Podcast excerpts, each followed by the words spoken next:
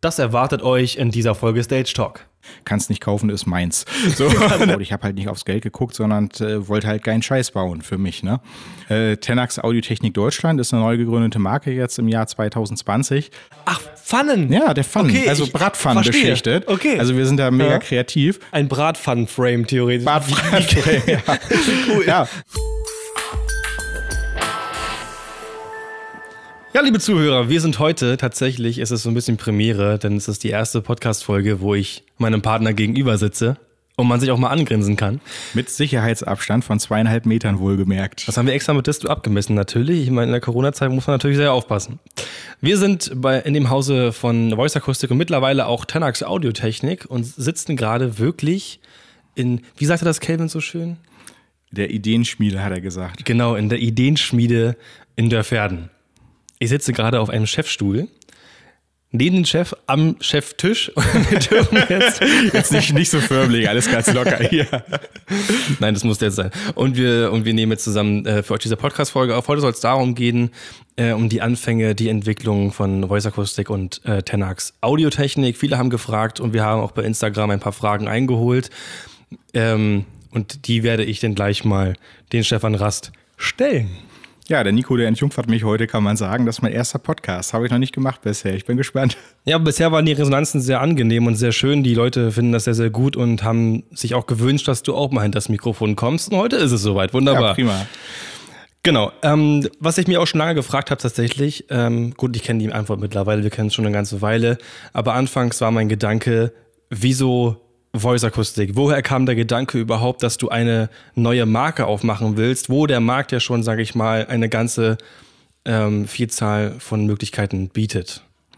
Ähm, ich bin ja sehr früh in die Selbstständigkeit eingetreten. Das war 1999. Im Alter von 18 Jahren hatte ich mich selbstständig gemacht nach meiner Ausbildung zum Energieelektroniker und äh, war früher eigentlich schon immer begeistert von der Branche. Ich war das erste Mal mit 15 Jahren auf der Prolect und Sound. Das war die zweite Prolect und Sound, die es gab 1996 und die Branche hat mich gleich fasziniert. Damals war das aber noch kein, kein Lehrberuf, sowas. Ich bin halt da in jungen Jahren zum Berufsberater gegangen, habe gesagt, ich will Anlagen auf- und abbauen und sowas, so Shows aufbauen, was die, was die im Fernsehen machen. Und da hat er gesagt, sowas gibt's nicht, lernen was Anständiges. Das gab's da tatsächlich auch noch nicht. Äh, er hat mich aber nicht losgelassen. Ich habe das immer nebenbei so ein bisschen gemacht und mir Equipment zusammengekauft. Und ähm, ja, habe mich mit 18 gleich selbstständig gemacht, äh, Gewerbe angemeldet, hatte da auch relativ schnell viele Veranstaltungen in mein gutes Material investiert und habe damals mit einem französischen Hersteller, Audiohersteller gearbeitet und äh, Camco-Endstufen. Und mir hat immer so, so ein bisschen was, was gefehlt vom, vom Handling, auch wenn der Sound gut war, aber die Griffposition, keine Stapelfräsung haben die Bässe damals gehabt und und und. Habe immer Verbesserungsvorschläge abgegeben, aber da kam nichts von den Herstellern. Dann hatte ich einen Vertrieb von, von einer Schweizer Edelmarke, äh, Sound und, und Technik auch alles okay, aber halt auch Handling war nicht so optimal. Naja, und dann habe ich irgendwann angefangen, für meinen Eigenbedarf Lautsprecher zu entwickeln. Ähm, nur für meinen Rentalstock, weil wir haben zu der Zeit dann schon so 220, 230 Events im Jahr gehabt und da muss das Zeug Das halt einfach, ordentlich. das, das war schon ganz ordentlich und da muss das Zeug halt einfach richtig funktionieren Hm. und schnell auf- und abbaubar sein und das Packmaß haben und so. Und dann kamen halt, als die Lautsprecher fertig waren, viele Anfragen, erst aus Deutschland im Kollegenkreis, haben gefragt, wo kann man das Zeug kaufen, wer baut das, wo kommt das her? Habe ich gesagt, kannst nicht kaufen, ist meins. So, das, kaufen, ist das meins. war eigentlich gar nicht, gar nicht gedacht, das irgendwie Mic kommerziell drop. zu vermarkten. Ja. Und deswegen habe ich von Anfang an auch gleich gute Komponenten eingebaut. Ich habe halt nicht aufs Geld geguckt, sondern äh, wollte halt keinen Scheiß bauen für mich. Ne? Und äh, ja, dann kamen noch Anfragen aus Österreich und Schweiz und Belgien. Und dann habe ich gedacht, okay, wenn die Leute jetzt das Zeug von mir kaufen, was ich entwickelt habe, dann muss da auch eine gewisse Wertbeständigkeit sein, damit die es auch irgendwann mal wieder Verkauf kriegen. Ne? Aber wie Und- stemmt man das denn, dass du wirklich, du willst, du hast 230 Events im Jahr und baust dann mal nebenbei nochmal eben, in Anführungsstrichen, Lautsprecher. Das ist ja Zeitaufwand hoch 10. Ich habe selber, ich baue selber hobbymäßig, also wirklich nur hobbymäßig Lautsprecher und weiß, das dauert lange. Wie hast du das geschafft überhaupt? Ich habe die ersten Jahre wie, wie bekloppt gearbeitet. Also die, die Motivation, die war ja riesengroß. Und äh, wir haben teilweise 70, 80 Stunden Woche gehabt. Ich habe am Wochenende habe ich das Zeug gebaut und lackiert. Ähm, beziehungsweise nachts sogar noch, also Freitag, Samstag, denn, denn Events gehabt und äh, von die Nacht von Sonntag auf Montag dann wieder in der Lackierkabine gestanden und das Zeug lackiert. Und das war damals auch, die Anfänge waren halt relativ primitiv. So, man hat meterweise Traverse gehabt, man hat Kurbellifte gehabt und dann, die, bevor die Lackieranlage da war damals, haben wir das Zeug halt in der Halle lackiert. Wir haben die Aluminiumtraverse und die Stative mit Frischhaltefolie eingewickelt, damit die nicht schwarz werden. Und dann haben wir die, die, den Boden ausgelegt mit Plane und, und so die ersten Boxen lackiert, ne? bis dann mal eine Absauganlage kam, Lackieranlage und so. Und äh, das immer größere Stückmengen geworden sind und so, und so nach und nach. Ähm, und das war ähm, auch hier. Ja, das, das, das war auch hier. Und diese Halle hier, die war ja gar nicht gedacht, um hier mal irgendwas zu produzieren. Deswegen, die ist ja eigentlich auch viel zu klein. Wir platzen ja aus allen Nähten hier. Ähm, das war ja eigentlich gedacht, dass hier vorne Ausstellungsfläche ist, so ein bisschen, mhm. bisschen Shop sollte hier auch sein, hinten Servicewerkstatt, um mal Moving Heads zu reparieren. Da werden jetzt heutzutage die Endstufen gebaut und, und drüben war Lager für mein Rental-Stuff. Ne? Und, und so kam das dann irgendwann. Und dann ähm, habe ich tatsächlich bis 2015 lief der Rentalbetrieb auch noch, aber da ging ich dann auch irgendwann auf ein Zahnfleisch, das parallel zusammen zu machen. Und Voice Akustik, also die Marke gibt es ja seit 2006, aber wir haben erst Ende 2014, Anfang 2015 mit Personal für die Marke angefangen. Und so wie es Voice Akustik heute gibt, eigentlich seit, seit fünf Jahren erst überhaupt mit Mitarbeitern, kann man sagen. Ne? Und dann ging es eigentlich äh, relativ schnell. Und das noch in der gleichen Halle. Ich meine, wie, stemmt, wie stemmt man das noch, wenn, wenn, wenn du schon sagst, du platzt aus allen Nähten? Ich meine, das, das ist doch ist das nicht ein bisschen schwierig tatsächlich? Äh, ja, ist schwierig, ne? aber wir haben die Höhe nach oben gut ausgenutzt. Äh, okay. doppelt, doppeltes Hochregalsystem. Oben sind wieder auch noch Bohlen drauf, also äh, begehbarer Boden, äh, wo dann nochmal ein Regalsystem drauf ist. Dann haben wir draußen ein paar Seekontainer hingestellt, isolierte Container, wo noch Lagerfläche zu schaffen. Aber wir planen auch einen, auch einen Neubau. Wir haben jetzt äh, letztes Jahr im Mai, also 2019, haben wir 8000 Quadratmeter Grundstück gekauft in Pferden an der Autobahn. Das und ist ein hoher Faktor an der Vergrößerung. Ist, ja, das ist schon ein großer, großer Faktor an Vergrößerung. Und da ist eine Halle geplant, so mit 3000 Quadratmetern, wo alleine 1000 Quadratmeter Hochregallager drin ist. Und dann wollen wir auch mehr mit ähm, Seminaren machen, dass wir ein Netzwerktechnik-Seminar haben, Dante-Training da drin, Messtechnik-Seminare. Also ist ein 80 Quadratmeter Konferenzraum geplant, 200 Quadratmeter Seminarraum. Alleine der Ausstellungsraum von der neuen Halle wird so groß sein wie hier die ganze Produktionshalle. Ähm, das ist schon, ist schon eine große, große äh, Vergrößerung Vergrößerung und das Grundstück ist halt auch so groß, dass wir später nochmal expandieren können, um nochmal eine zweite Halle dann wieder hinzusetzen. Eine zweite. Ja, muss man erstmal gucken, wie es läuft, aber das, ja, das, das Schlimmste wäre, wenn du jetzt einmal baust und du nutzt die ganze Grundstücksfläche aus, weil es nicht so groß ist, hätte ja auch 4000 Quadratmeter kaufen können, wäre es günstiger gewesen. Äh, aber wenn du dann nochmal wieder anfangen musst und umziehen, weil das Grundstück nicht ausreicht und so ist das Grundstück. Hat keinen Sinn. Nee, hat keinen Sinn und so ist das Grundstück gleich auf, auf Wachstum gekauft sozusagen. Ne? Wahnsinn. Also da plant ihr wirklich auch in der, in der großen Zukunft eine deut, einen deutlichen Wachstum. Weil viele haben auch gefragt, wie du das, wie du dies allgemein in der Zukunft vorstellst, was du vorausplanst. Also das soll mal irgendwann eine, eine, Firma sein, so mit 25 Mitarbeitern stelle ich mir das vor. Wir sind jetzt hier bei uns im Team äh, neun Leute, mit denen wir das hier stemmen und haben auch in jedem Bereich haben wir da Spezialisten, ähm, angefangen von, von eigenen CAD-Zeichner, also 3D-technischen Konstrukteur in-house. Dann haben wir auch ein lieber Kerl. Genau, einen Betriebswirtschaftsingenieur, der, der ähm, auch unsere, unsere Webseite macht und die ganzen Fotos und, und Grafikdesign ist in-house, Buchhaltung in-house. Jetzt haben wir noch einen noch einen äh, Elektronik, einen Informatiker eingestellt, ähm, der sich auch mit Dante und Netzwerktechnik auskennt und sowas da Support leistet und haben halt äh, mit Stefan Spöring, der gerade seinen, seinen staatlich geprüften Techniker macht, der bei uns die, die Endstufen fertigt und sowas. Also haben in jedem Bereich äh, Spezialisten drüben in der Montage. Da arbeiten auch keine Hiwis, das sind alles gelernte Tischler und sowas. Also in jedem Bereich gute Leute auch. Ne? Wie, wie, soll man das sagen? Es ist immer schwierig zu formulieren, finde ich. Es gibt wirklich, ähm, ich sag mal, Betriebe, da gibt es, ich habe es letzte Mal in einer anderen Folge schon mal gesagt, vorsichtig, Hobbyisten, die sich dann irgendwie bewerben und sagen, ja, ich mache das mal ganz gerne dann stellt man die ein, kann sich aber nicht hundertprozentig darauf verlassen und überhaupt nicht effizient arbeiten. Das ist hier aber ein bisschen anders. Ich kenne auch einige von den Leuten und das läuft hier tatsächlich so, dass man sagt, ich möchte das machen, aber du musst auch in gewissen Sachen was mitbringen. Und hier wird auch nicht nur, sage ich mal, auf den reinen Zettel geschaut, sondern mhm. erstmal kannst du was, es, ja, ich habe von, von manchen, manchen Mitarbeitern hier noch nie ein Zeugnis gesehen oder sowas. Ne? Genau. Auch kein, kein, kein äh, Ausbildungsbrief. Das meine ich, das machen sehr wenige. Und ich habe das der, bei meiner Bewerbungszeit damals ganz stark mitbekommen, dass wirklich viele sagten von wegen, nee, da hast du eine 3, da können wir dich nicht nehmen, tut mir leid, du bist raus. Mhm. Also so, so einen groben Filter, wo ich denke, wow, ihr könnt gar nicht wissen, was meine Fähigkeiten in der Praxis überhaupt sind. Mhm. Und leider gibt es auch Menschen, die dadurch viel zu früh abgestempelt werden.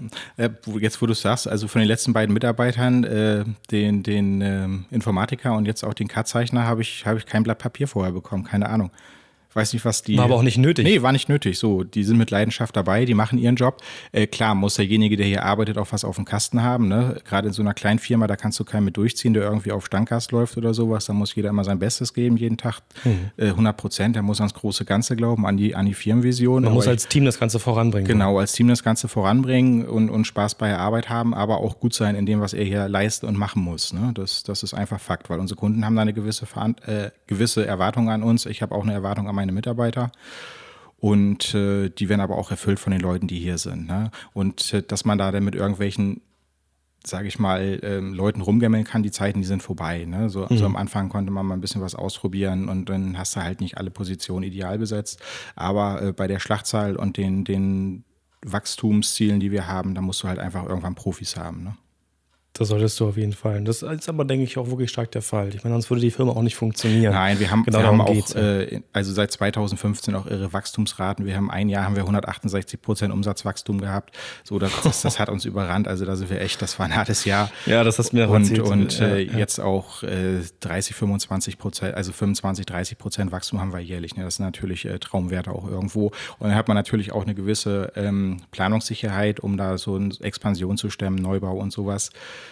Äh, wir sind ja auch solide gewachsen. Viele Firmen, die nehmen ja auch ähm, Kredite auf, Wachstumskredite. Das macht ihr nicht? Nee, machen wir nicht. Auch das äh, ganze Lager ist zum Beispiel nicht durch irgendwelche Warenwirtschaftskredite finanziert, sondern äh, wir sind langsam und beständig gewachsen. Auch auf der ProLeg und Soundmesse hätten wir natürlich auch irgendwie so einen, so einen Hochglanz-Nobelstand dahin kloppen können in dreifacher Größe.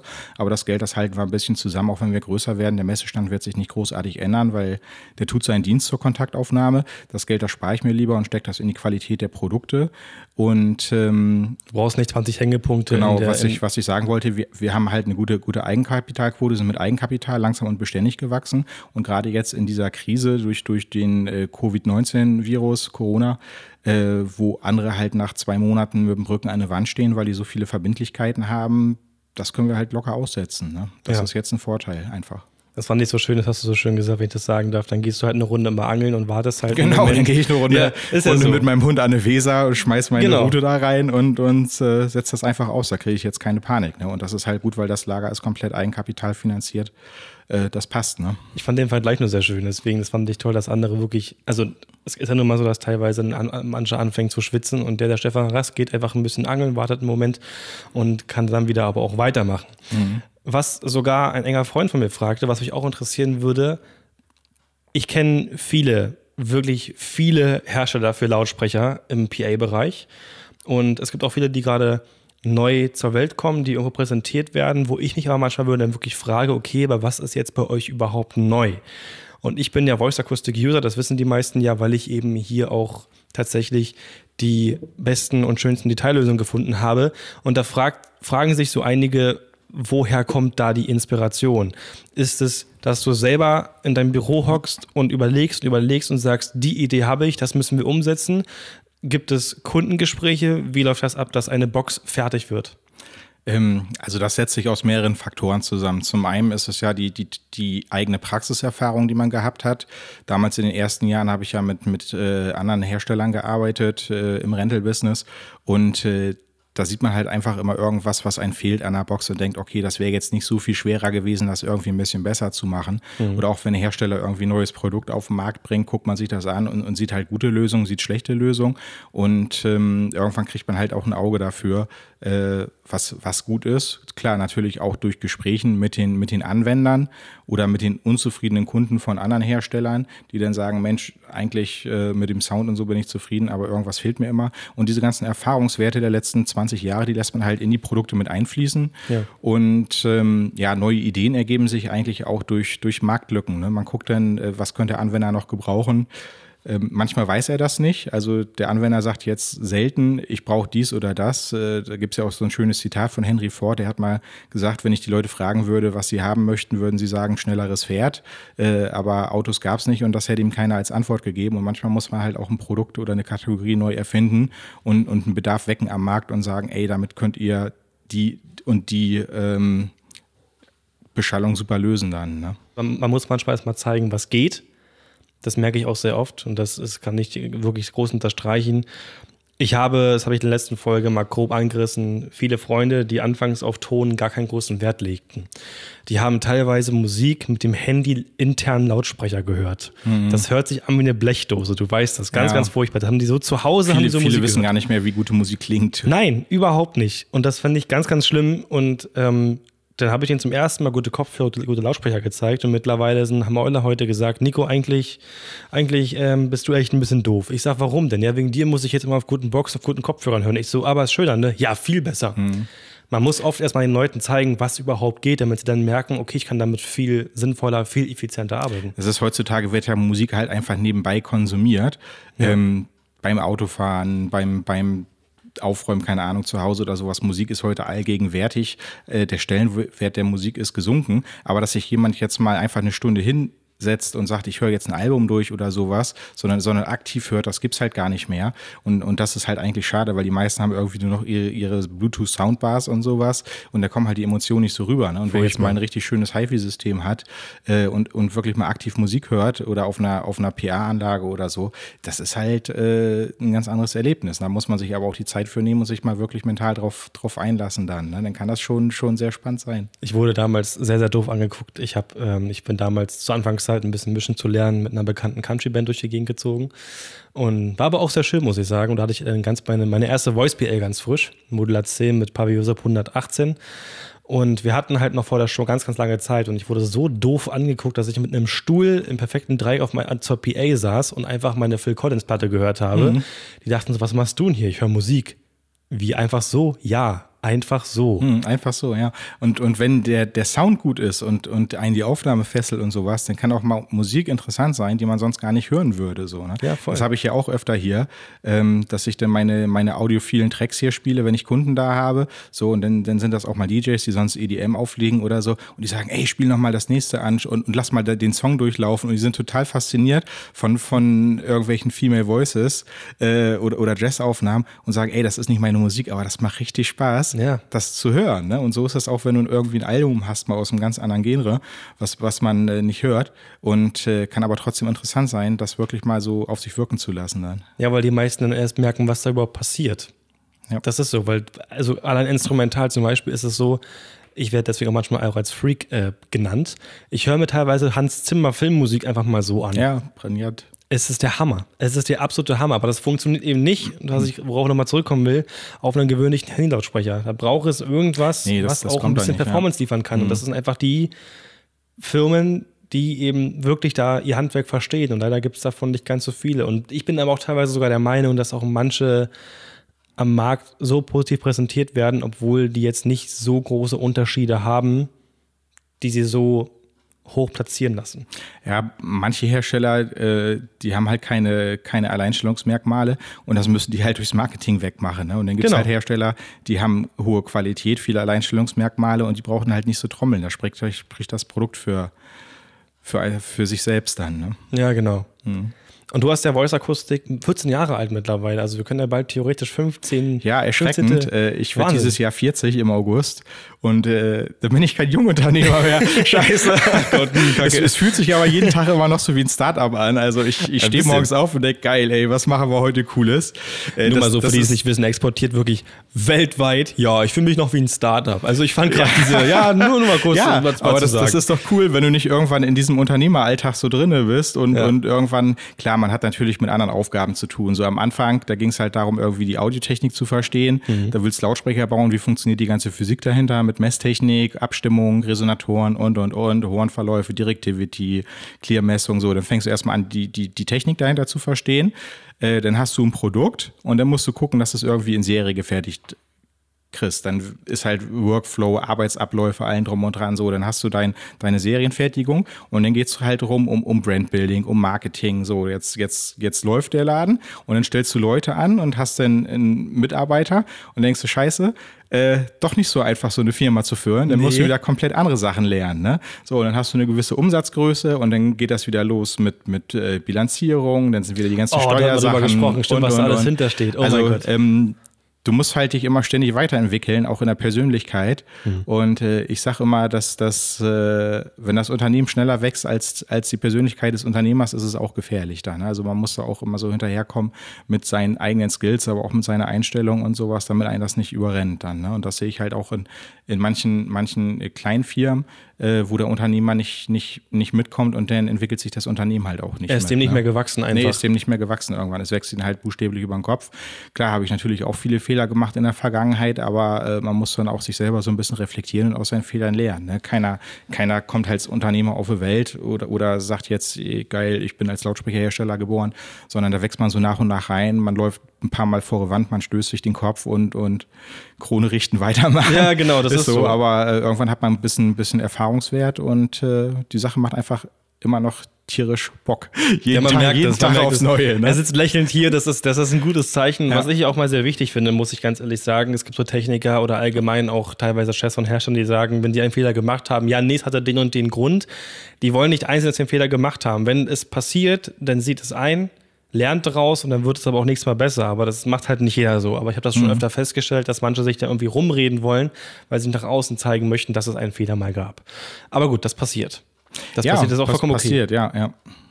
Und dein, deine erste Marke, ich, ich, kann ja mittlerweile sagen, deine erste Marke hm. war äh, oder ist Voice Akustik sehr erfolgreich, aber jetzt gibt es eine zweite, wo mich auch schon viele gefragt haben. Ich sage es mal ganz auf Deutsch, was soll das? Erzähl hm, das stimmt. Also da haben viele gefragt, was soll das denn jetzt? Äh, Tenax Audiotechnik Deutschland ist eine neu gegründete Marke jetzt im Jahr 2020. Wir wollten das ja eigentlich in einer Woche auf der Product und Sound präsentieren. Die ist ja heute in sieben Tagen. Und oh, äh, wäre eigentlich. gewesen. Sehr schade. Ja, ja ähm, klappt ja jetzt nun nicht. Und zwar ist das so, Voice-Akustik ist ja in sich geschlossen, was, die, was das System Amping angeht. Also unsere Lautsprecher werden ja nur verkauft mit unseren HDSP-Endstufen oder mit äh, den Self-Powered Bessen, wovon ich denn die, die passiven Top-Teile betreiben kann. Und äh, wir streben bei Voice Akustik bestmögliche Performance und bestmögliche Klangqualität an. Äh, man wird nie die 100 Prozent erreichen, aber das ist halt unser Ziel, was wir irgendwie schaffen wollen. Das geht aber auch nur in sich, mit einem in sich geschlossenen System, wo alles aufeinander abgestimmt sind ähm, weil Endstufen klingen unterschiedlich, DSP-Controller klingen unterschiedlich. Wenn ich jetzt einen Filter bei uns auf dem DSP eingebe und danach gebe ich den auf dem Blake Contour Controller, BSS, XTA, Ashley, was auch immer ein, dann klingt der einfach unterschiedlich. Und das haben wir früher gehabt. Bis 2011 hatte ich halt ein offenes Controller-Konzept. Da hat jeder die Presets gekriegt und konnte das selber programmieren. Ähm, hat nicht so funktioniert. Ich habe teilweise Anlagen, Voice-Akustik-Anlagen in der Praxis gehört, die, die klang nicht so, wie es angedacht war von mir. Ähm, und dann haben wir halt das System in sich geschlossen. Ähm, mittlerweile sind die User aber auch ein bisschen fitter geworden. Damals war gerade so der Übergang von den analogen Weichen, dass sie das erste Mal einen DSP-Controller in die Hand gekriegt haben. Da konnte halt noch nicht jeder mit, mit Filter und Flankensteilheiten und sowas umgehen. Dadurch haben die halt auch viele Fehler gemacht oder Limiter konnten die damals noch nicht berechnen. Heute klappt das ein bisschen besser. Und Voice-Akustik ist ja schon äh, eher hochpreisig. Das kommt, weil wir einfach die weltbesten Komponenten verbauen ähm, ist so sozusagen der, der Porsche, kann man sagen. Bestmögliche Performance, maximale Ausstattung. Aber es gibt halt noch immer Leute, die einfach einen guten, gut klingenden Lautsprecher haben möchten, aber nicht diese, diese hohe Performance brauchen. Ne? Der eine, der kommt halt mit seinem mhm. VW prima von A nach B und der andere, der freut sich über die Performance von seinem Porsche. Aber nicht jeder braucht den Porsche. Und wir haben das auch oft in Installation gehabt, dass denn da, wo es klanglich auf das Maximum ankam. Äh, Front-PA, zum Beispiel Theater, das wurde mit IKRE 8 beschallt und, und Paveo Sub 118 oder 218. Gibt auch einen schönen Beitrag. Genau, und auf, der, auf der Bühne lagen halt Lautsprecher von, von Fremdhersteller, die halt günstiger waren äh, oder vorne irgendwie Foyer, weil da das Geld nicht mehr reichte für Voice Akustik. Und auch unsere Vertriebspartner wollten sich breiter aufstellen im Ausland. Ist halt immer gut, wenn man mehrere Marktsegmente bedienen kann mit einem Premium-Brand, aber äh, noch, noch einem äh, günstigeren Brand. Und die Autoindustrie, die hat das vorgemacht, wenn wir da mal an den VW Konzern denken. Das fängt ganz oben an mit Bugatti, dann kommt Bentley, dann kommt Porsche, dann kommt Audi, VW, Seat, Skoda. Alles unter einem Konzern, aber sprechen halt verschiedenes Kundenklientel an. Und genauso machen wir das mit Tenax auch. Mit Voice Akustik haben wir selber den hohen Anspruch. Und, und mit Tenax öffnen wir jetzt dieses System. Die Tenax-Lautsprecher sind passiv entzerrt. Die kann man quasi an jeder äh, normalen Endstufe betreiben. Aber es wird halt ein bisschen unterschiedlich klingen, je nach M-Konzept oder was die Leute für Controller denn davor haben. Aber da ist halt nicht dieser Anspruch, diese, dieses Maximum zu erreichen. Äh, wird auch schon klanglich auf dem Niveau von Voice Akustik äh, liegen, aber halt auch nicht so die, die maximale Performance denn, denn haben, ne? wie so eine Modular 10 oder eine Modular 12. Wir haben halt auch ein 12 Zoll Top-Teil, die, die Flexi 12. Äh, bei, bei Voice Akustik heißt sie denn Modular 12 und die Flexi ist halt ein bisschen schwerer. Ähm, klingt auch gut, aber einfach im, im Handling nicht ganz so äh, einfach wie die, wie die Modular. Zum Beispiel haben wir die Click-In Easyfly-Mechanik bei der Modular-Serie. Äh, da brauche ich nichts schrauben. Bei der Flexi muss ich wieder einen Bügel montieren. Ich habe den stufenlosen Nike-Flange bei der Modular. Ich habe nur einen Zwei-Stufen-Flange bei der Flexi. Und das sind einfach so die Unterschiede.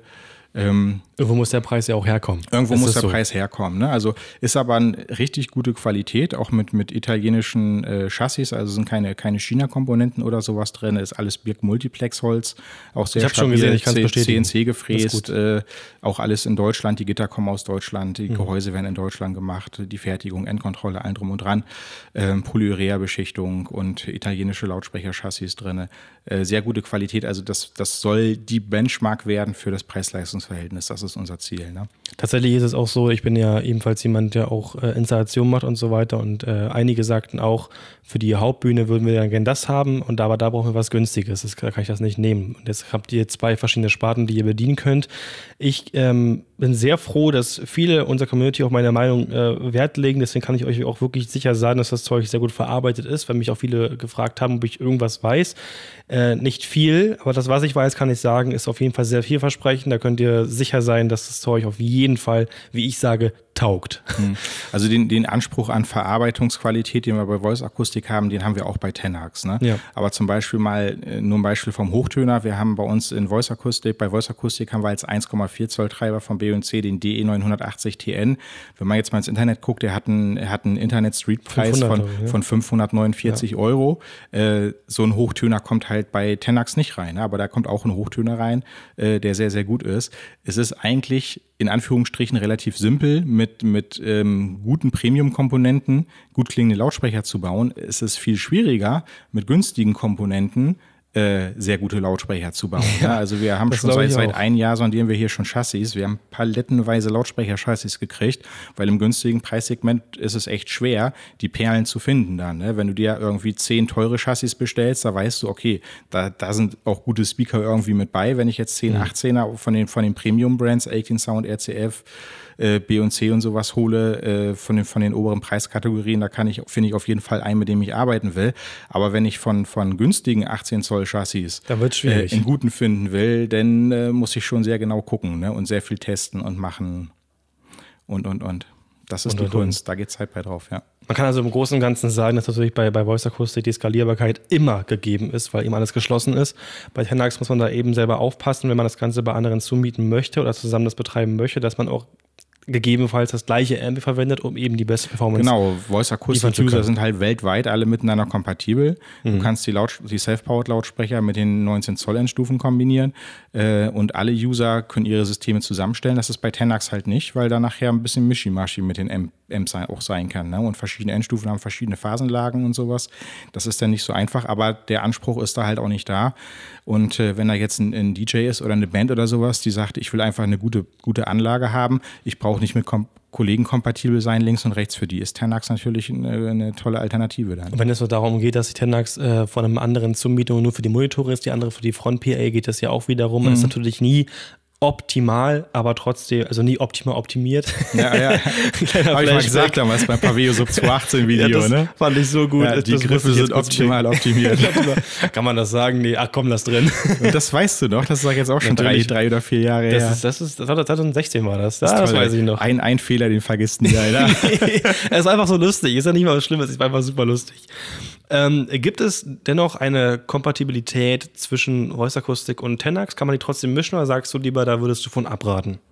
Ja, also prinzipiell kannst du ja Bässe, Bässe mit Top-Teilen mischen und sowas. Was man jetzt nicht machen sollte, ist die ähm, Tenax Bässe mit unserem Voice Akustik Amping zu betreiben äh, weil unser Amping ist äh, kritisch bei Impedanzen unter 4 Ohm und die Subwoofer von Voice Akustik sind tatsächlich alle optimiert für unsere, unsere Amping, äh, für unser Amping. Ähm, damit äh, da das Netzteil nicht zusammenbricht, wenn die Impedanz unter 3,8 Ohm sinkt. Das heißt, wir haben äh, OEM-Chassis drin mit einer höheren Impedanz. Das ist alles angepasst äh, dass das optimal zusammenspielt. Und äh, bei Tenax haben wir jetzt halt nicht äh, drauf geachtet in der Entwicklung, ähm, wie niedrig Impedanz dann die Chassis sind. Also muss ich mal eben ein bisschen weiter ausholen. Zum Beispiel, wenn ich jetzt so einen 8 Ohm Subwoofer habe äh, und ich messe den, der hat keine 8 Ohm auf dem Papier. Der, man sieht das in meinem Datenblatt, RE, das ist die, die Minimum-Impedanz, die kann 5,5 Ohm sein, 5,2 Ohm. Das heißt, wenn ich jetzt zwei Subwoofer, 8 Ohm Subwoofer parallel schalte, dann habe ich nicht äh, 4 Ohm, sondern dann komme ich unter 4 Ohm. So, und wenn bei, bei unseren HDSP-Amps die Impedanz unter 3,8 Ohm sinkt, ähm, dann kriegt das Netzteil Probleme. Und äh, da sind halt unsere Voice-Akustik-Lautsprecher dementsprechend hin entwickelt, dass das super zusammen harmoniert und funktioniert. Aber wenn ich jetzt bei, bei Tenax die Subwoofer, wenn die parallel an 4 Ohm habe, äh, dann könnte es da Probleme geben. Ne? Also das äh, empfehlen wir jetzt nicht, unser HDSP-Amping für die Tenax Subwoofer. Ne? Deswegen bieten wir da ja auch die PowerSoft-Endstufen an und äh, freies M-Konzept. Viele Endstufen kommen ja auch mit zwei Ohm-Impedanzen zurecht und da sind die Tenax-Bässe dann gar kein Problem. Äh, aber unsere HDSP-Endstufen sind halt für 4 Ohm und 8 Ohm Betrieb optimiert. Aber natürlich kann man die Tenax-Top-Teile auch mal an die Voice-Akustik Self-Powered Subwoofer oder Endstufen anschließen oder sowas. Ich denke, ein bisschen Mischmasch wird es da geben. Das lässt sich kaum vermeiden ähm, weil wir ja auch bei Tenax Lösungen haben, die wir jetzt bei Voice Akustik nicht haben. Mhm. Ist aber schon nicht unser primäres Stil. Wir bieten auch keine Presets an von Voice Akustik äh, in Kombination mit den Tenax Lautsprechern. Das muss der User sich dann selber bauen. Ähm, das wollen wir schon so ein bisschen als zwei Marken auch getrennt haben. Und jetzt möchte ich mal eine Frage stellen. Ich kann mir die Antwort schon fast denken, aber ich möchte die trotzdem mal für alle Welt nochmal in den Raum werfen.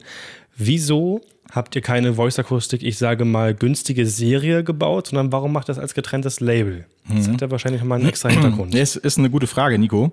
Ähm, also wir haben von unseren Installationspartnern und auch so von den Anwendern im mobilen Sektor haben wir halt äh, die Anfrage bekommen, ey, könntest du geile Boxen bauen, baut auch mal was Günstiges. Ähm, aber damit würden wir die Marke Voice Akustik verwässern. Das ist so, als wenn du jetzt einen günstigen Bentley oder einen günstigen Porsche baust oder sowas. Hm, verstehe. Äh, du machst hier so ein bisschen dieses Standing der Marke auch kaputt. Äh, Voice Akustik ist halt immer für maximale Performance mit maximaler Ausstattung. Also wir setzen uns hier hin, wir designen Lautsprecher im 3D-Cut-Modell und, und überlegen uns, okay, was braucht der jetzt noch? Wo können wir noch Flugmechanik, wo können wir noch Montagepunkte reinbauen? Also der wird vollgeproppt mit Features, alles was geht, so viele Griffe wie möglich. Ähm, und wenn wir jetzt eine günstige Serie unter Voice Akustik machen würden, und ich würde auch noch sagen, die könnt ihr mit jedem Amping weltweit betreiben, da braucht ihr unser System Amping nicht für, dann würde ich mir die Marke selber, selber kaputt machen. Und deswegen haben wir das getrennt und mhm. gesagt, okay, das machen wir in eine, in eine zweite Marke mit rein. Ähm, und, und so ist das klar voneinander strukturiert, ohne dass wir das Image von Voice Akustik durch diese günstige Produktlinie einreißen würden dann. Ne? Und ich denke mal, so entstehen auch viel weniger Fragen, dass wenn ich in den, in den Gruppen auftauche, kann ich jetzt die Box von Voice jetzt mit einem anderen M betreiben oder nicht? Und dann naja, das ist so. Ich kann ja jetzt nicht sagen, dass ich, ich hätte ja auch Voice Akustik äh, Tenax Serie machen können. Mhm. Äh, das ist dann halt, die man passiv an jeder Endstufe betreiben kann. Und dann würden wieder viele fragen, ja, aber warum kann ich jetzt für die Modularserie oder das Icarray nicht, nicht äh, anderes Amping nehmen? Das, das funktioniert nicht. Wir haben eine klare, feste Systemphilosophie bei Voice Akustik. Ja. Davon wollen wir nicht abweichen. Und äh, Tenax ist halt einfach eine, eine komplett andere Philosophie auch dann. Ne? Und das war besser, wenn man das in so eine separate Marke rein, reinpackt. Das gab es in der Audioindustrie so noch gar nicht. Also in anderen Industriebereichen sieht man das öfter, dass es einen Premium-Brand gibt und dann in, in noch ein Brand im mittleren Segment. Aber in der Audioindustrie hat das so tatsächlich noch keiner gemacht.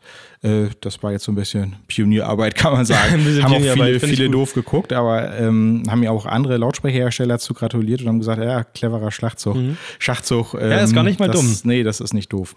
Ich, ich glaube, es ist tatsächlich auch ähm, noch ein anderer guter Grund für Händler und Installateure, dass wenn der Kunde sagt, ich möchte da etwas, etwas wirklich sehr hochqualitatives haben und ich möchte noch einen, einen Klanglautsprecher für den Vorraum und so weiter, biete mir noch was anderes an sieht wahrscheinlich auf dem Angebot besser aus, als wenn da alles steht vom Voice Akustik der Kunde sagt, aber es ist doch das gleiche, warum das kostet mich ja dann genauso viel. Mhm. Und so kann man sagen, es ist ein anderer Hersteller. Ich glaube, selbst da hat es noch einen kleinen einen kleinen Hintergrund, dass das selbst für die Kunden noch ein bisschen an, ähm, ansprechend Ja, ist, ja. wenn man das anbietet. Genau, das, das kommt auch noch dazu. Und wir stellen uns halt am Markt einfach breiter auf und unsere, unsere Partner haben halt eine Alternative und brauchen nicht beim Fremdhersteller einkaufen. Äh, wir haben uns halt bei Voice Akustik, bei unserem Service und Kommunikation und, und alles ähm, ein sehr gutes Image aufgebaut. Also Service ist, ist mir sehr wichtig und nicht nur vor dem Kauf irgendwie die Beratung, sondern auch nach dem Kauf für den Kunden jederzeit, auch mal am Wochenende für den da zu sein. Und vor allen Dingen, es kann immer was passieren, aber man muss halt einfach schnell und kulant reagieren. Und ich denke, dafür sind wir weltweit bekannt. Ähm, und wenn man dann noch ein komplett anderes Segment vom selben Hersteller kriegt mit denselben Leuten dahinter, äh, ist das natürlich super für die Vertriebspartner, ne? dass die alles aus einer Hand kriegen. Dann können die einen halben Container mit Voice voll machen, einen halben Container mit Tenax und können das in ihren Marken dann, dann splitten und sich weiter aufstellen. Ne? Das ist so Genau. wie, ein- wie ein Händler, der, einen Audi A8 verkaufen kann, aber aus dem VW-Konzern auch den Seat auf dem Hof hat. Ne? Der kriegt halt ein ganz anderes Kundenklientel abgedeckt dann. Kommt von den gleichen Leuten, kann mit denselben Personen sprechen und muss nicht komplett zwei verschiedene Dialoge führen. Wir, Ja. stell, wir stellen uns am Markt breiter auf und unsere, unsere Vertriebspartner und Kunden können sich damit auch breiter aufstellen. Und äh, ist halt Logistik ist alles aus einer Hand, äh, Kommunikation, Service. Das, das äh, ist ein schönes rundes Package nachher für unsere Partner. Jetzt sind wir ja wirklich schon da angekommen, was jetzt aus Voice Akustik, aus der Stefan Rast-Idee, ich möchte Boxen bauen, entstanden ist. Ich möchte tatsächlich noch was fragen. Und zwar habe ich mir gerade überlegt, okay, wenn ich, ich, ich wollte mal kurz das auf mich projizieren. Wenn ich jetzt auf die Idee komme, okay, ich habe jetzt schon eine kleine Firma, ich mache jetzt teilweise Events und habe ein System, was für mich nicht optimal genug gebaut ist. Also möchte ich was eigenes machen. Wie hast du denn da angefangen? Du hast gesagt, okay, jetzt brauche ich eine 12 Zoll Box, jetzt brauche ich mal den und den Bass. Womit hast du angefangen? Also du brauchst ja irgendein System, womit du erstmal das meiste abdecken Ja, kannst. angefangen fängt sowas aber mit einer Kreissäge und Birkenmultiplex. und, da- und ein Eimer war nix. Genau, so, so fängt das an. Und dann hast du einfach angefangen, okay, ich brauche jetzt einen 18 Zoll Bass oder ich brauche das. Wo hast du Ich habe immer schon gerne mit Holz gebastelt. Also ich konnte mich in meiner, in meiner Jugend oder als Kind immer für zwei Sachen begeistern. Das war Elektrotechnik und Holz. Ach, da haben wir Äh, was gemeinsam. Genau, und, und das kannte ich halt super in, in, in Lautsprecher zusammenbringen. Ne? Ja. So, da hast du Holz und, und dann auch viele, viele Mechaniksachen und sowas dann. Das hat mir halt einfach immer Spaß gemacht und handwerklich auch sehr geschickt gewesen. Halt die ersten Lautsprecher in Handarbeit gebaut, dann irgendwann Frässchablonen gemacht und äh, dann später, zweiter Step, die, die Bausätze fräsen lassen beim örtlichen Tischler, dann CNC-Bausätze, dass ich die nur noch verleimt und abgerundet und gespachtelt habe. Dann irgendwann angefangen, die Dinger selber zu lackieren, professionell auch mit Absauganlage, Spritzkabine, allen drum und dran.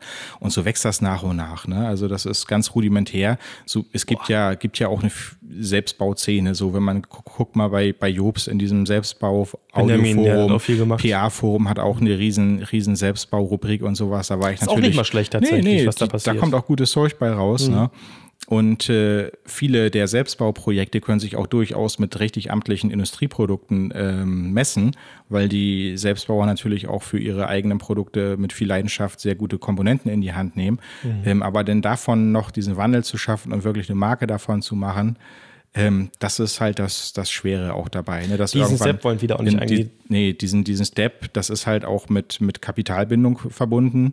Ähm, wenn du jetzt so eine, so eine Serienfertigung machen willst, äh, kein Tischler macht das irgendwie professionell in CNC, wenn du sagst, bau mir mal vier Bässe davon, mach mir mal acht davon, da musst du schon gewisse Stückmengen auch machen. Und das war halt immer ganz cool. Ähm, die Jahre, dass wir eine sehr erfolgreiche Rental Company hatten mit den Mhm. über 200 Events im Jahr und das ganze Eigenkapital, das ging halt in die Entwicklung von Voice Akustik rein. Ne? So, ich, ich weiß noch immer. Nichts verschleudert, gleich wieder reingesteckt Nee, nee, nee, gleich, gleich wieder reingesteckt. Also jeden Cent immer zweimal umgedreht und alles in den Aufbau der Marke gesteckt. Äh, Lagerhaltung immer jährlich erhöht und ähm, halt Entwicklungskosten immer selber gestemmt und sowas. Das war eigentlich die Rental Company, war Mittel zum Zweck, Geld verdienen, um Voice-Akustik voranzubringen dann. Ne? Oh Gott. Ja, und dadurch war, war, war aber auch die Motivation riesig, äh, so die, die Nächte und die Arbeitsstunden denn, denn zu leisten. Aber ne? die Geduld auch zu haben. Also, was mir jetzt gerade einfällt, okay, jetzt habe ich einen Lautsprecher gebaut, jetzt habe ich da ein Chassis reingesetzt und der funktioniert, der klingt gut. Jetzt brauche ich einen Flugrahmen. Mhm. Das heißt, ich muss wieder zu irgendeinem Metaller rennen, muss mir das biegen lassen, schweißen lassen, diese Geduld zu haben und sagen, ich Ja, brauche es ja. genau so und vor allem, du musst dir auch gewährleisten können, dass wenn jemand jetzt nochmal zwei Boxen bestellen kann, dass der Flugrahmen auch wieder genauso gebaut wird, wie er vorher schon Mhm. mal gebaut wurde. Und dann kommt noch eine andere Sache. Da haben wir auch schon mal ganz leicht drüber gesprochen. Ich möchte mal kurz, dass du nochmal für, für die anderen Leute sagst, was da eigentlich überhaupt dran hängt. Ein Lautsprecher habe ich jetzt gebaut, schön und gut. Jetzt habe ich einen Line Array gebaut.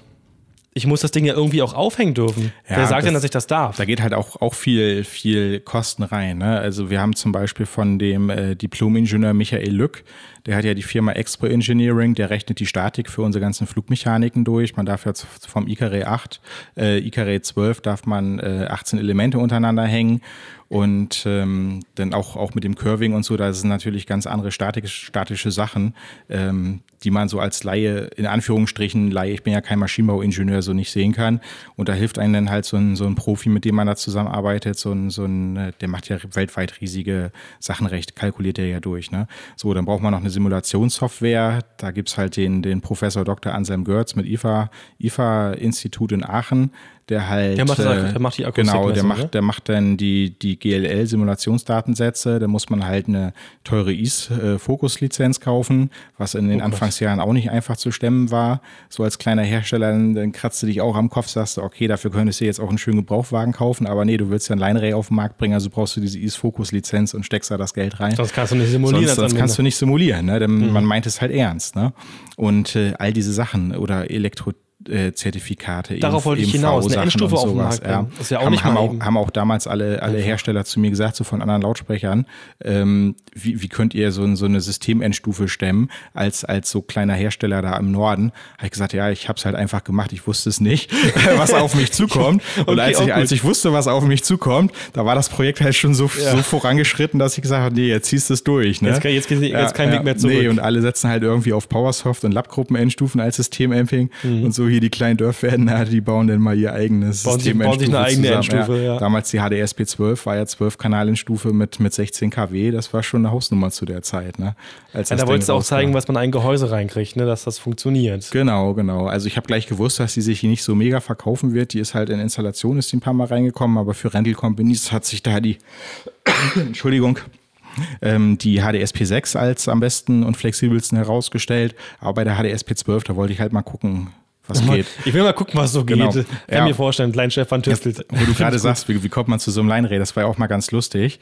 Ähm, ich habe ja damals das ICARE 12, hatte ich noch ähm, selber Auch gleich ein 12 Zoller, ist ja auch nicht selber, klein. ja, genau, gleich den 12 Zoller und dann auch mit dem Plug davor, dass der halt das akustische Zentrum zur optimalen Kopplung nach außen schiebt. Das funktioniert physikalisch perfekt, das IKR 12.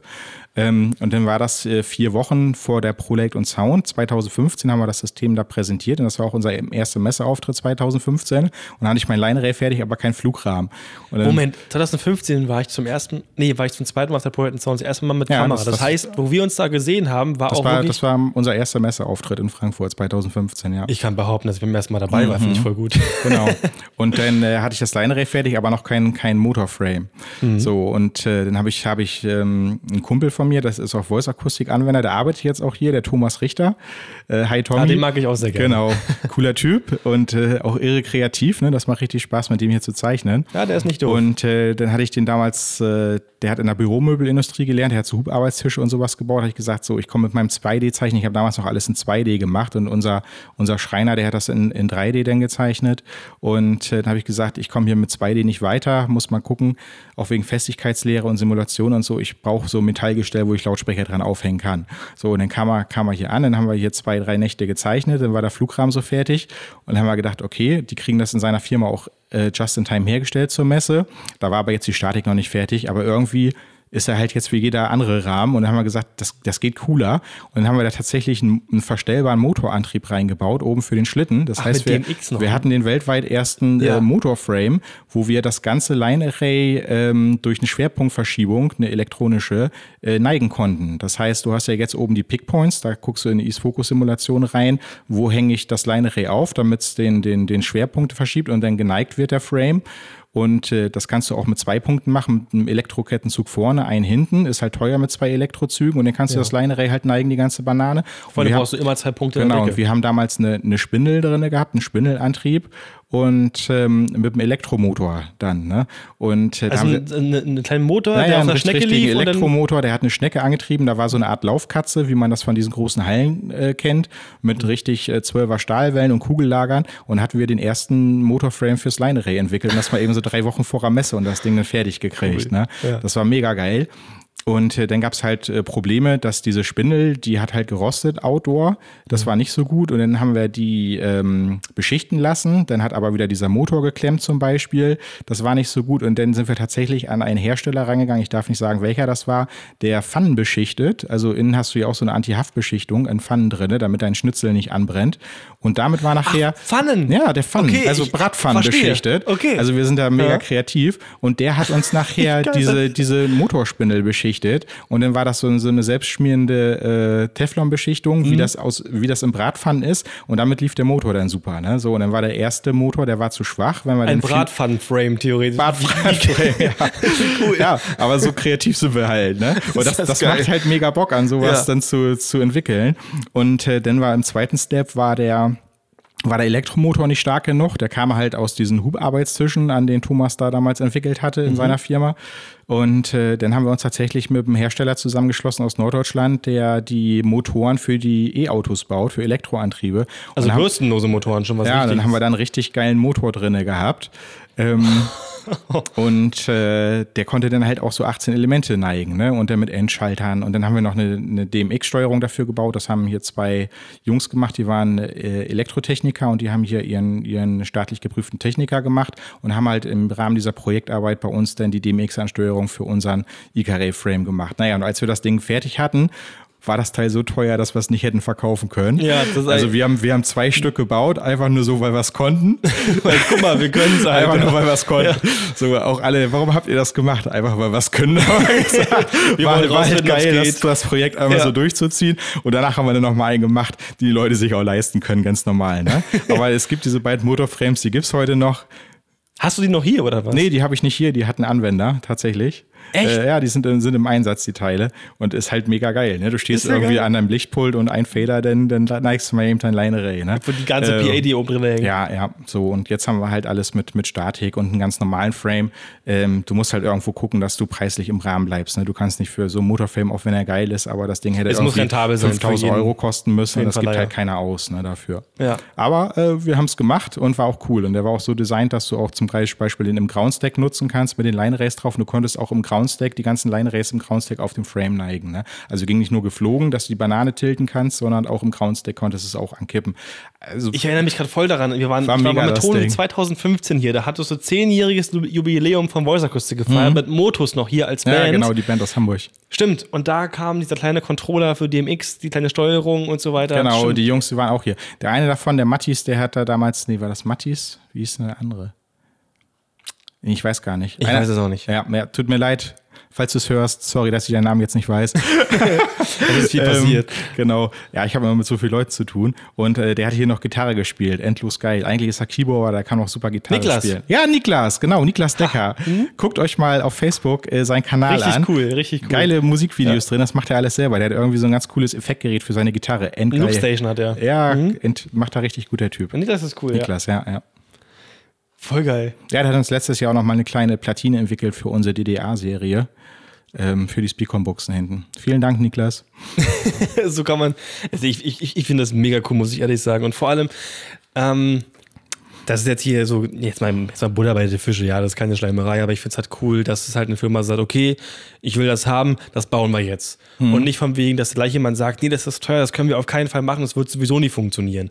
Also auch mal was Projekte vielleicht mal, es, es gibt auch Projekte, die halt nun mal ich sag mal in Anführungsstrichen, scheitern. Es hat ja mhm. funktioniert, aber es wäre halt teuer gewesen zum Verkaufen. Ja, mein Gott, aber ja, man hat es probiert. Ja, das machen andere Firmen halt nicht äh, weil die entwickeln immer rückwärts. Ne? So machen wir es bei Tenax jetzt auch. Also wenn zum Beispiel eine andere Firma, so ein Industrieunternehmen, die geht hin und sagt, okay, was kann der Markt gebrauchen? Wo gibt es eine Marktlücke? Mhm. Und sagen die, da ist jetzt eine Marktlücke, wir brauchen die und die Installationsbox und wie viele wollen wir davon verkaufen? Wollen wir 4.000, wollen wir 10.000, wollen wir 20.000 verkaufen und dann legen die einen Zielpreis fest. So, dann rechnen die vom Zielpreis ihre Kalkulation runter und dann haben die einen Herstellungspreis, gehen, gehen die zu ihrem Ingenieur und sagen, du hast ein Budget von 450 Euro, um uns diese Box zu entwickeln. Also nicht Entwicklungsbudget, sondern was es nachher in der Herstellung an ja. Bauteilen kosten darf. Verstehe. Und dann muss der da hingehen und äh, muss dann versuchen, um diesen Preis irgendwie rumzueiern. Das heißt, findet er einen guten Hochtöner, dann muss er am, am Gehäuse-Features sparen, äh, will er ein endgeiles Gehäuse haben mit sich Befestigungsbeschlägen, geilem Griffdesign, dann muss er halt an den Komponenten sparen, will er hochwertige frequenzweichen Bauteile haben. Er muss halt immer gucken, dass er irgendwie mhm. auf diesen Preis kommt.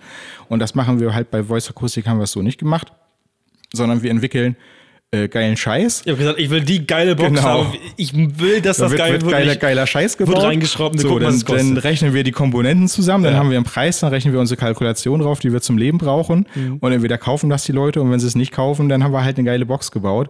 Aber bisher waren wir in der glücklichen Lage, dass sie es gekauft haben, Ja. weil es halt äh, cool war und äh, jeder Lautsprecher über diverse Unique Points verfügt auch irgendwo. Ne? So, und bei Tenax ist es jetzt ein bisschen anders. Bei Tenax haben wir schon Zielpreise, auf die wir hin entwickeln. Ähm, weil das ist eine, eine andere, andere Ausrichtung von vornherein. Ne? Da soll es ja auch sein. Das ist Genau. ja genau der Punkt. Es soll ja auch so sein, nicht, dass ihr dann sagt, okay, die Box soll das und das haben und am Ende kommt ihr auch bei einem hohen Preis raus. du schaukelst dich halt immer hoch, wenn du jetzt erstmal anfängst zu, zu entwickeln und du setzt dir keine Linien, sagst du, okay, der Hochtöner, der kostet jetzt 100 Euro mehr, aber der ist schon geiler.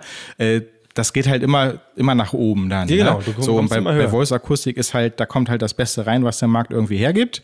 Äh, mehr geht nicht, deswegen hat das auch seine, seine, seine Preispoint. Ne? Äh, Mhm. viele, viele fragen ja, ja, der 12 Zoll Lautsprecher der Firma kostet so und so viel, warum ist deiner teurer? Ich so, ja, meiner muss teurer sein, weil da einfach die und die Komponenten drin sind, da hast du die und die Ausstattung, das und das an, an Fittings und Beschlägen und sowas, der muss das kosten. Also wir haben auch ein sehr, sehr gutes Preis-Leistungs-Verhältnis bei Voice Akustik. Äh, man muss halt immer Preis und Performance in Anbetracht sehen.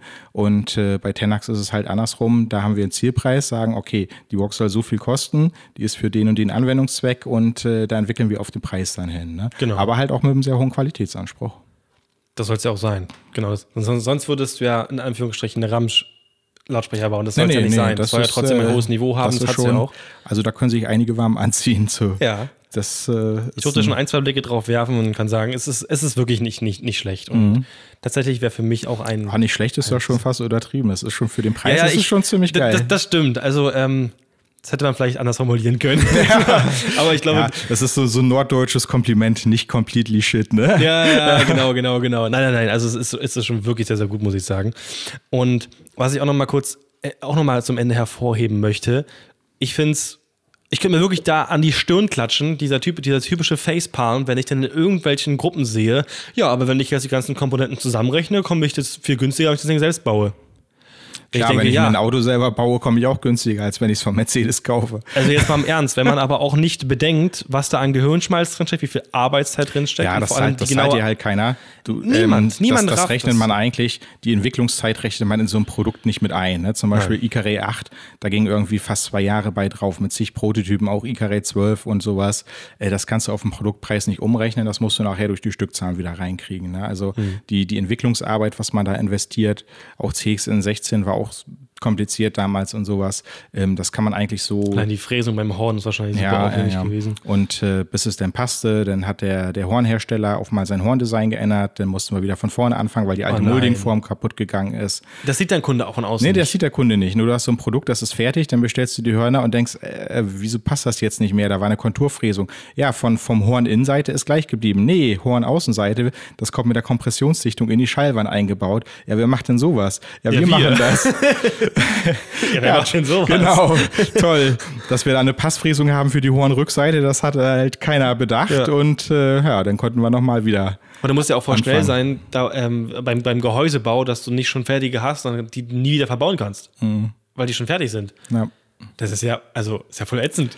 Tja, naja, und so erlebt man die eine oder andere Überraschung, die dann wieder ein bisschen zurückschmeißt, dann muss man ja wieder manchmal durch. Und so verzögert sich das ein oder andere Projekt auch. Ne? Ich war damals auch immer ein bisschen euphorisch, wenn wir irgendwas Neues hatten, gleich auf der Messe präsentiert. Ich habe gedacht, ja, so drei Monate, dann können wir es verkaufen, aber es dauert doch immer länger, als man denkt, mit, mit Anpassen der ganzen Bauteile, bis die Serienfertigung so Im steht. 8 war es zum Beispiel so. Naja. Da kann ich auch mal sagen, ähm, es ist ja, es ist ja auch nicht immer so, dass man denkt, ja, man, man lehnt sich jetzt zurück. Es ist halt so, es gibt halt Hersteller, die ähm, sagen, okay, wir brauchen jetzt eine Box, weil diese auf dem Markt extrem doll verkauft wird. Jetzt zum Beispiel eine Säule, die wurde ja in der Mode ganz, ganz, ganz groß verstreut. Jeder brauchte unbedingt eine Säule im Sortiment. Und dann heißt es als Beispiel, okay, ich baue ein Gehäuse, baue einen Treiber rein, messe das in einem Raum ein, FER-Filter drauf, danke, wird gebaut. Ihr macht das ja so, dass ihr sagt, okay, theoretisch könnte man es schon verkaufen, aber es gefällt mir noch nicht zu 100 Prozent. Da muss noch was passieren, da Nee, muss wir, das noch. wir entwickeln es halt richtig durch. Ne? Das Genau. hast du manchmal auch, äh, heute ist es schon ein bisschen anders, aber vor zehn Jahren hast du es tatsächlich gehabt, dass Hersteller irgendwelche Produkte auf den Markt gebracht haben. Dann gab es nochmal ein weichen Update, dann, dann gab es halt äh, verschieden klingende Lautsprecher auf dem Markt. Das eine 12 Zoll Topteil hat sich so angehört, das die nicht gekennzeichnet waren. Nee, nee, die nicht gekennzeichnet waren. Dann gab es die Weichen nachher zum, zum Nachkaufen, Upgrade. Ähm, heutzutage mit der DSP-Technik ein bisschen einfacher, gerade im B-Amping-Bereich, da mache ich ein neues Preset, denn dann klingt das wieder aktuell. Äh, aber wenn ich so eine Passivweichenentwicklung habe oder teilweise wurde auch bei manchen Herstellern ein Horndesign gewechselt und sowas dann, äh, das ist halt nicht nachhaltig und die Produkte vorher, die verlieren halt einfach an Wert. Und bei Voice Akustik, ähm, die, die Modul Modula 10 ist immer noch ein, ist einer der ja. besten 10 Zoll Lautsprecher auf dem Markt. Ähm, und die wurde entwickelt 2011. Ne? Die ist ihrer Zeit aber voraus gewesen. Ja, das Ding, das ist jetzt neun Jahre alt und du kannst es noch mit allen aktuellen Produkten vergleichen und das Ding ist noch voll on the top. Ne? Und so ist es auch mit dem Icare mit 8 dem Ding schon gerissen und, hat, und vielen anderen Lautsprechern. Der Score, äh, die kannst du 10, 15 Jahre verkaufen, ohne ja. dass die äh, und spielen immer noch ganz oben mit dann. Ne? Mhm. Und das ist halt für den Anwender auch eine gewisse Wertbeständigkeit. Wenn ein Produkt vernünftig durchentwickelt ist mit den bestmöglichen Komponenten, äh, äh, dann kann ich das Zeug 15 Jahre rocken und kriege da nachher immer noch gutes Geld für, weil die Performance sehr, sehr gut ist. Ne? Dann ist die Modular 10 eigentlich schon fast ein Klassiker aus dem Häuser Voice Akustik. Es gibt das ja ist, wirklich, ein, ist ein Klassiker. Auch der Paveo Sub 118, der ist jetzt ja. auch schon ziemlich alt. Aber du kannst da aktuelle Konstrukte nebenstehen. Ich habe gerade neu gekauft und, äh, ja, und nicht ohne Grund. Das spielt gut da haben wir noch keinen Gegner gefunden, ne? in der Kompaktheit mit dem Output und dem Sound und auch der Präzision und sowas. Das ne? wollte ich gerade sagen, das ist ja für mich Punkt Nummer eins. Ich bin immer, also ich bin, was Verbessen angeht, ganz, ganz penibel, was Präzision angeht. Also es gibt so viele, die sagen mir, mein Bass ist laut und mega tief. präzise, das ist ein Signalabtaster, ja, das Ding. Das ist ne? der Hammer und das ist wirklich so, also ähm, ich höre mir auch viele Shootouts an und gehe auch zu vielen Kollegen und sagen, ich habe eine neue PA. Man, man, man ist ja auch mal also einfach neugierig. Man hört sich auch gerne verschiedene Sachen an. Und ja, deiner ist laut. Ja, der ist tief, aber der ist nicht präzise. Und das mhm. ist für mich Punkt Nummer eins, muss präzise sein. Das ist einfach so. Und da habe ich halt mal Meister an dem Bass gefunden. Deswegen habe ich ihn auch nur nachgekauft, ja, auch wenn er ein paar Jahre so alt ist. Im Jazzbereich, wenn er mal so einen Kontra, äh, Kontrabass drüber spielt, so bei anderen hörst du halt den Ton so bum, bum, bum, bum, ist alles gleich. Und bei, bei unserem Bass hörst du bum, bum, bum, bum. Auch, auch dass ein Bass musikalisch klingt. Du hörst kann, den Seitenanschlag. Ne? Du hörst den Seitenanschlag, du hörst die Musikalität, du hörst äh, hörst Nuancen im Bassbereich auch richtig raus. Ja. Ne? Und das hast du halt gerade gerade bei vielen anderen Schwerpappenbässen halt nicht. Ne? Hast du nicht. Ihr geht ja auch gegen den Trend. Also es ist ja wirklich so, ich habe es mittlerweile selber mitbekommen, also auch nicht nur durch, ähm, sage ich mal, nur Lesen und Hören. Man hat ja mittlerweile selber so ein leichtes Radar für Lautsprecher entwickelt, sage ich mal, auch wenn natürlich nicht ganz so kompetent, aber man, man, man, guckt ja immer mal so selber ein bisschen, was, was bringt der Markt, was baut ihr, was bauen andere. Und man, man merkt schon sehr, dass ihr so bei einigen Sachen gegen den Trend geht, aber bewusst gegen den Trend, was auch sich gut bemerkbar macht, finde ich, weil eben viele Schwerpappen verbauen. Sogar beim Mitteltöner verbauen sie viele Schwerpappen, mhm. was ich dann nicht verstehen kann, weil einfach eine Gitarre, gerade Gitarren sind für Lautsprecher, würde ich sagen, mit am schwersten wiederzugeben. Ja, Geige, Saxophon und solche Sachen. Genau, alles, was in der Mitte ja. sehr, sehr, sehr, sehr, sehr ähm, dynamisch ist. Und oft ist es nur ein Brei. Und das will ich aber nicht mhm. haben. Ja, und deswegen habe ich ja. eine Modula 10. Ne? Ja. genau aus dem Grund habe ich die ja. Stefan, jetzt ganz zum Abschluss. Möchte ich von dir jetzt auch mal, dass du mal so richtig. Sind, sind wir schon fast rum? Ja, wir sind fast rum. Wahnsinn, oder? Wahnsinn. Das, das geht schneller, als man denkt. So geht es mir jedes Mal mit Jan. Wir machen, ja, heute ich mal eine halbe Stunde. so gefühlte 15 Minuten, aber wir haben Nein, schon fast eine Stunde. Stunde haben wir schon Gibt's fast. Ja, ja, ja. Mich fragen heute immer noch Leute, wo kriegt man Tenax Audiotechnik und Voice Akustik überhaupt her? Äh, bei uns einfach. Ach, direkt, guck einer an, wirklich. Direkt, direkt anfragen. ja, wir haben ein ganz tolles Kontaktformular bei uns auf der Homepage. Äh, keine Hemmung haben, uns direkt anzuschreiben als Hersteller. Ähm, da könnt ihr ankreuzen, was ihr seid. Seid ihr Rental Company, seid ihr Installationsfirma, wollt ihr Vertriebspartner werden? Das könnt ihr alles ankreuzen, auch an welchen Serien ihr Interesse habt oder ob ihr an allen Interesse habt, ob wir per E-Mail antworten sollen oder ob wir euch zurückrufen sollen und äh, am besten direkt mit uns Kontakt aufnehmen, keine Hemmungen haben hier, alles freundliche Leute bei Voice Akustik und Tenax und äh, da könnt ihr uns gerne direkt kontaktieren. Kann ich bestätigen. Ich kenne die Jungs seit fünf Jahren und hier gab es noch keinen Peitschensprung. Von daher mhm. wirklich. Wir, wir haben ähm, Vertriebspartner, an die wir dann auch gerne über, äh, verweisen. Ähm, also es braucht nicht jeder, der den Weg hier zu Voice Akustik nach Dörferden aufnehmen. Wir haben für Voice Akustik zum Beispiel auch der Kollege Stefan Angerer in Süddeutschland. Der hat in der Nähe von Heilbronn hat er auch einen eigenen Demoraum. Da hat er alles drin.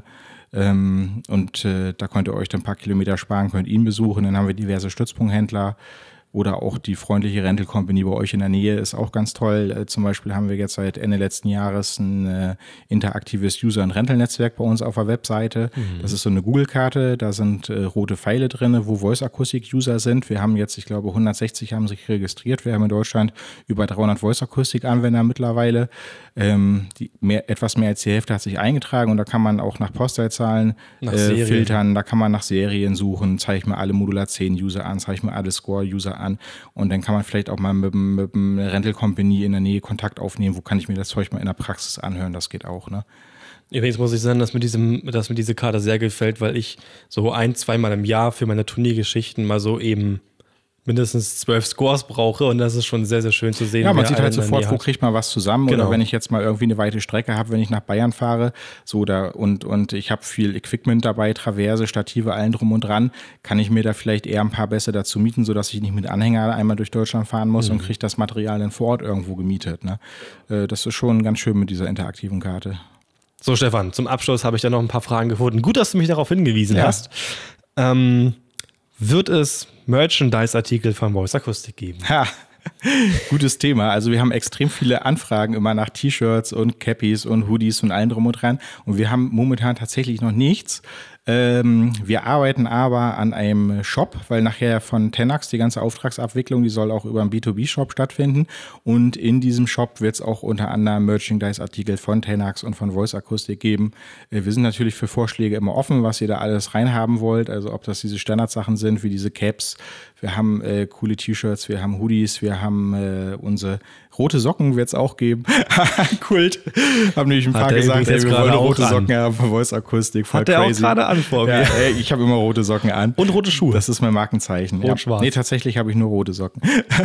Was? Ausschließlich? Ja, ist das geil. So, und ähm, ja, es wird einen Merchandise-Shop äh, wird's geben nachher und äh, das ist dann auch ein B2C-Shop, also da kann nachher jeder einkaufen dann. Ich habe darauf auch schon lange gewartet.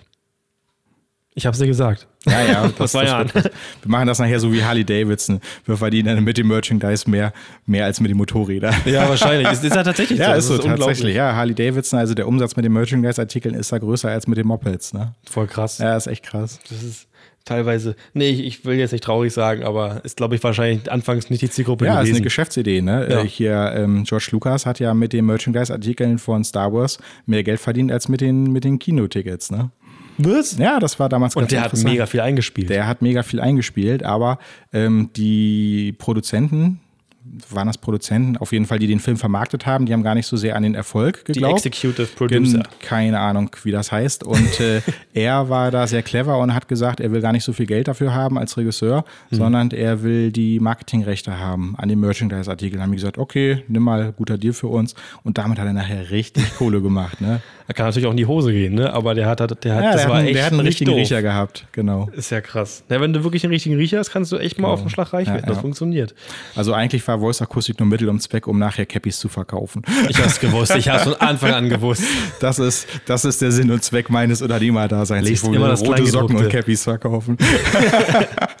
Na, einen Basecap habe ich da irgendwo schon mal gesehen, glaube ich sogar. Gab es nicht mal einen Basecap sogar? Ja, ja, es gibt Voice Akustik Basecaps. Für die internen Leute. Ja. Dann gibt es noch ähm, eine Frage, das haben wir ja vorhin schon mal so leicht angerissen. Was für Treiber werden verbaut? Also wahrscheinlich in Tenax Audiotechnik, jetzt nicht wahrscheinlich genau, welcher Hersteller das ist, aber ziehst du die aus einem Zufallsgenerator? Nee, nee, nee, da, da, steckt halt die Kunst drin, da die Perlen zu finden. Das ist das, was ich vorhin auch schon sagte. Ähm, also wir testen hier hunderte von Chassis im Jahr, um da die richtigen guten zu finden. Und manchmal, wenn wir keinen finden, dann äh, muss halt selber was designt werden. Ne?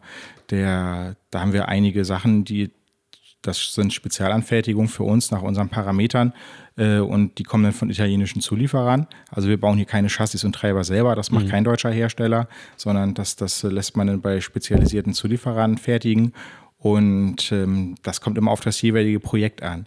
Wir sind da sehr frei im Markt, darüber bin ich auch sehr glücklich, weil manch ein Lautsprecherhersteller, ähm, der geht dann zu einem äh, Chassishersteller und mhm. sagt so, ich fange jetzt an, hier eine Lautsprecherserie zu entwickeln, da kommen deine Komponenten ran, was gibst du mir denn an Prozenten? Dann kriegt er natürlich eine gute Marge, wenn er denn, sage ich mal, seine ganzen 20 Lautsprechermodelle mit B und C bestückt oder mit Sika oder mit B und C. Äh, kann man natürlich ein paar, paar, mehr Prozente aushandeln, das machen wir nicht, ähm, sondern wir haben äh, verschiedene Hersteller drin von, von B und C, 18 Sound, äh, Sika, Einfallteil Pro und äh, gucken da für das jeweilige Produkt, was ist das beste Chassis dafür und wenn wir keins finden, dann wird halt selbst eins entwickelt. Ich hoffe, wir keins finden, ja, dann machen wir halt selber eins. Mhm. Wie zum Beispiel beim Alea Sub 10. Das hat, glaube ja, ich, die fünfte Generation. Ja, man kann das zum Beispiel auch im Testbericht sehen. Wir haben ja den Production-Testbericht äh, für das Icare 8. Da mhm. sind die Chassis auch mal ein bisschen vorgestellt. Da hat Henry auch ein bisschen was gesagt zu der Treiberauswahl. Da haben wir zum Beispiel von, von Sika einen 8-Zöller drin, der sehr gut ist. Der ist auch in der CX16 schon drin. Und die Hochtöner kommen da von, von Oberton. Das ist ein bulgarischer Hersteller, den kaum einer auf dem Plan hat. Aber die machen äh, sehr, sehr gute Hochtondomes mit äh, perfekten CSD-Resonanzdiagramm und geringen Klärfaktor. Ne? Und äh, so hat aber jeder was äh, sein seine Perlen. Ne? Der 1,4 ja. Zoll Treiber habe ich vorhin schon erwähnt, ist B und C, der E980 TN. Also von allen das Beste suchen wir uns zusammen. Also für einen 12er ist das denn schon ein echt männliches Horn, kann man das sagen. Das ist ein männliches Horn für eine 12 Zoll Box, ja. ah, die Nudula 12 ist auch eine Granate, das Ding, das ist ein Träumchen. Ich habe es gehört, deswegen äh, tatsächlich, wenn Corona vielleicht etwas wieder etwas entspannter ist, denke ich mal. Und wenn das alles entspannter ist, dann werde ich mir auch wahrscheinlich 12 zulegen. Ich habe sie gehört und habe mir gedacht, hui, also, ähm, das geht. Mhm. Gerade für Live-Musik, weil ich mach, bin jemand, der macht tonmäßig sehr viel live und da muss die Box auch einfach eine Live-Gitarre stellen. Ja, du musst halt, das ist ein, ist ein Werkzeug, ne? Du musst anmachen und, und das muss schon alles auf dem Punkt sein. Wenn du ja. erst lange rumschrauben brauchst, du hast ja eh schon immer Raumeinflüsse von Raum zu Raum, die du korrigieren musst. Aber wenn du dann noch deine PA korrigieren mhm. musst, äh, dann wird es halt nervig. Ne? Also PA muss schon immer gleich, gleich funktionieren. Aber da habt ihr ja fähige Menschen, die das hier auch wirklich final entzerren. Das ist ja wirklich. Ich denke, das ist fähig, was wir hier machen, ja. Ja, das ist auf jeden Fall so. Ganz zum Abschluss, um das nochmal final zu klären. Wo siedelt sich Tenax Audiotechnik preislich im Gegensatz zu Voice Akustik an? Mm. Wenn, man, wenn man das überhaupt pauschal wird, sagen kann. Ja, wird preislich circa die Hälfte werden kann man, kann man wirklich sagen. Also wenn ich jetzt zum Beispiel mal so eine Modular... Da werden die meisten schon hellhörig wahrscheinlich. Ja, wenn ich so eine Modular 12 zum Beispiel mal nehme, die kostet über 2000 Euro, die Tenax, die kostet, äh, die Flexi 12, die kostet 1000 Euro. Ähm, wird schon um die, um die Hälfte angesiedelt. Im Bassbereich äh, sind die Unterschiede nicht ganz so groß im, im preislichen. Ähm, Tenax ist halt schon ein bisschen günstiger im System, alleine dadurch, dass ich halt günstigere Endstufen nehmen kann. Ne? Unsere, mhm. unsere HDSP-Endstufen haben ein sehr gutes Preis-Leistungs-Verhältnis, sind auch nicht so teuer wie jetzt die, die PLM-Serie von Lab zum Beispiel oder Hüllstein-Endstufen oder die, die X-Serie vom Powersoft. Ähm, aber es gibt halt noch günstigere Endstufen als die HDSP, da die, die PowerSoft T-Serie, diese T604, diese reicht für viele Sachen aus, die hat 4x1500 Watt. Ja. So, und wenn ich jetzt äh, von, von Tenax äh, 218er nehme und die Flexi 12 mit der T604 Endstufe, ähm, bin ich deutlich unterm Preis wie das System von, von Voice Akustik dann. Mhm. Äh, einfach weil, weil die Endstufe schon Tausender auch günstiger ist dann. Ne? Und äh, so kann man da halt auch ein bisschen Geld sparen. Dafür habe ich bei Voice Acoustic halt wieder sechs, sechs äh, Kanäle, womit ich wieder mehr machen kann in den Endstufen. Ähm, also man kann sagen, so bei den Top-Teilen äh, roundabout die, Hälfte. Wenn ich jetzt äh, von den aktiven Subwoofern ausgehe, ist das auch eure Endstufentechnik, die da verbaut ist? Ähm, kommt, vom, kommt vom selben Hersteller. Wir haben ja bei Voice Acoustic haben wir ähm, Pascal drin. Mhm. Das ist ein äh, dänischer Endstufenhersteller. Die haben damals ein Joint Venture gehabt mit Camco Audio aus Deutschland. Ähm, da gab es mal Zusammenarbeit. Auch sehr gute Qualität. Wir haben damals viele äh, Self-Powered-Module verglichen, als ich anfing mit der Lautsprecherentwicklung. Mhm. Wir haben ja schon sehr viele Erfahrungen mit diesen Modulen auch. Und wir haben bei uns äh, in den Voice-Akustik-Lautsprechern ein dreikanaliges Endstufenmodul. Das hat im Bassbereich 2400 Watt plus 2x800. Und ich kann von einem Aktivbass einen zweiten Bass speisen. Äh, dann kriege ich jedes Chassis 1200 Watt. Und bei Tenax ist es so, dass ich ein zweikanaliges Modul in den Bässen drin habe. Mhm. Das ist auch auf 8 Ohm optimiert, nicht auf 4 Ohm. Das hat nämlich auch wieder was mit dem Wärmeverlust zu tun. Bei, bei 4 Ohm und, und 4 kW muss ich halt eine ganz andere Abwärme machen, was wieder teurer ist mit den außenliegenden Kühlrippen und Lüfter in den Kühlrippen zur ja, Zirkulation. Verstehe. Und das ist bei Tenax halt einfach einfacher, ähm, dass ich da nicht so ein, so, ein, so ein aufwendiges Temperaturmanagement brauche. Und äh, da kann ich halt äh, ein 18er aktiv, der kann passives Topteil speisen, der hat einen 800 Watt äh, Kanal für, ein, für ein Topteil, aber ich kann halt dementsprechend Mono, genau, Mono fahren mhm. und ich kann halt aber keinen zweiten Bass durchschleifen über Voice Akustik und ich kann keine Topteile in Stereo powern. Also ein 2.1 System ist bei Tenax nicht möglich. Das muss immer ein 2.2 System sein. Für Stereo Setup brauche ich halt zwei aktive Bässe, die dann jeweils ein Topteil speisen können. Ne? Ja, oder einem alles passiv, Ja, also dann kann das, das sind so die, so die. Unter, Unterschiede. Oder alles passiv halt über die, die vier Kanal-Endstufen Ja. kann man sich selber, der Markt hat viele vier Kanal-Endstufen oder man kann halt die Empfehlung nehmen von Powersoft, die haben ja auch unter Zubehör auf der Seite drauf. Da haben wir dann auch die fixen fertigen Presets für Ammonia Mhm. dann. Die kann man einfach abrufen. Genau. Wunderbar. Und selbst da merkt man nochmal im Detail, das hatte ich gar nicht auf dem Schirm, dass es ja auch 8, 8 Ohm optimierte Endstufen gibt und das wieder auch mit der Abwärmung zusammenhängt und das sind ja schon Naja, wieder das, Sachen. das, das ist halt alles so. Wenn ich jetzt Ja. so ein 4 kW-Modul habe, auf 4 Ohm äh, kann ich alle Kanäle belasten, äh, entsteht halt schon eine gewisse Abwärme, die ich irgendwie Mhm. abtransportieren muss. Ähm, das ist halt von der ganzen Hardware auch, auch teuer. So und bei Tenax, ähm, wir haben denselben DSP-Board-Hersteller drin, das ist ein deutscher Hersteller. Wir haben die sehr gut klingenden Pascal-Module drin, aber halt ein anderes Endstufenmodul als bei Voice Acoustic dann. Ne? Aber was auch richtig Power hat, 1500 Watt an 8 Ohm für die, für die Basschassis und 800 Watt an 4 Ohm für die Top-Teile. Äh, das ist schon amtlich. Ne? So, also und das für jede halt, EDM-Party reicht das Also vollkommen ich- aus. ähm, das ist vielen äh, anderen aktiv self-powered Anlagen im selben Preissegment nachher bei weitem überlegen. Und ähm, wir haben auch eine Software halt, dass du als User darauf zugreifen kannst. Du kannst äh, fünf Presets aufrufen über einen, Schalter hinten. Du hast halt nicht wie bei Voice Acoustic ein Display drin, wo du direkt Zugriff hast auf Delays und allen drum und dran. Du musst halt, wenn du Zugriff haben willst, mit dem Laptop arbeiten und hast aber auch eine Ethernet-Schnittstelle, auch mit Daisy Chain, sodass du Netzwerk weiterschleifen kannst, auch sehr bequem.